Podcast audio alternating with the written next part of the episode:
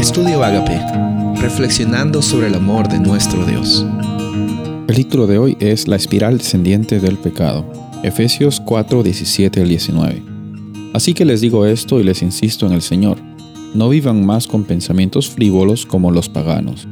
A causa de la ignorancia que los domina y por la dureza de su corazón, estos tienen oscurecido el entendimiento y están alejados de la vida que proviene de Dios.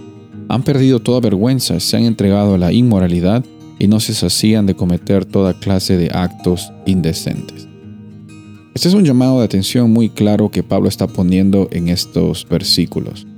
Pero el llamado de atención no es el sentirse superior a los demás simplemente porque uno ya tiene la oportunidad de, de saber que hay salvación en Jesús. No, no se trata de un sentimiento de superioridad. Está llamando la atención para que las personas lleguen a ver el contraste del antes y el después de la vida de un ser humano, de una persona que decide aceptar a Jesús en su corazón. Existe un antes y un después y dice, ¿saben qué? No, no vivan con esos pensamientos, no tengan esa experiencia. Eso no es algo que ya es compatible con su realidad.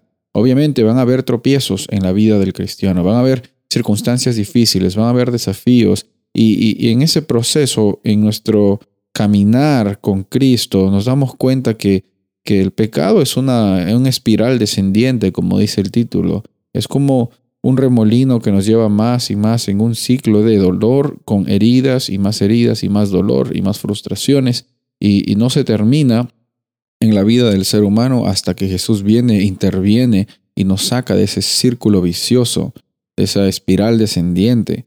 Y esa iniciativa de Dios nunca ha estado basada en la en cómo el hombre podía pagar de vuelta el, ese, ese precio increíble que fue la, Jesús muriendo en la cruz del Calvario.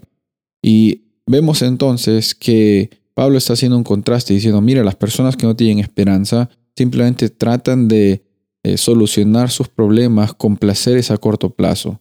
Y, y, están tratando de buscar la felicidad. No es que están tratando de destruir sus vidas necesariamente, están tratando de buscar felicidad en los lugares incorrectos. El único que puede satisfacer tu vida, el único que puede proveer para tus necesidades es la persona de Cristo Jesús. Y por medio de Él es que podemos decir que somos salvos y santos y escogidos para un ministerio de reconciliación. Así como Dios está reconciliando el mundo por medio de Jesús, nosotros por medio de Jesús, con el Espíritu Santo motivándonos en cada momento, tenemos la oportunidad de conectar con las personas, reconciliándolas a ellas con Dios, para que cuando las personas nos vean a nosotros, no vean a nosotros, sino vean a Cristo Jesús.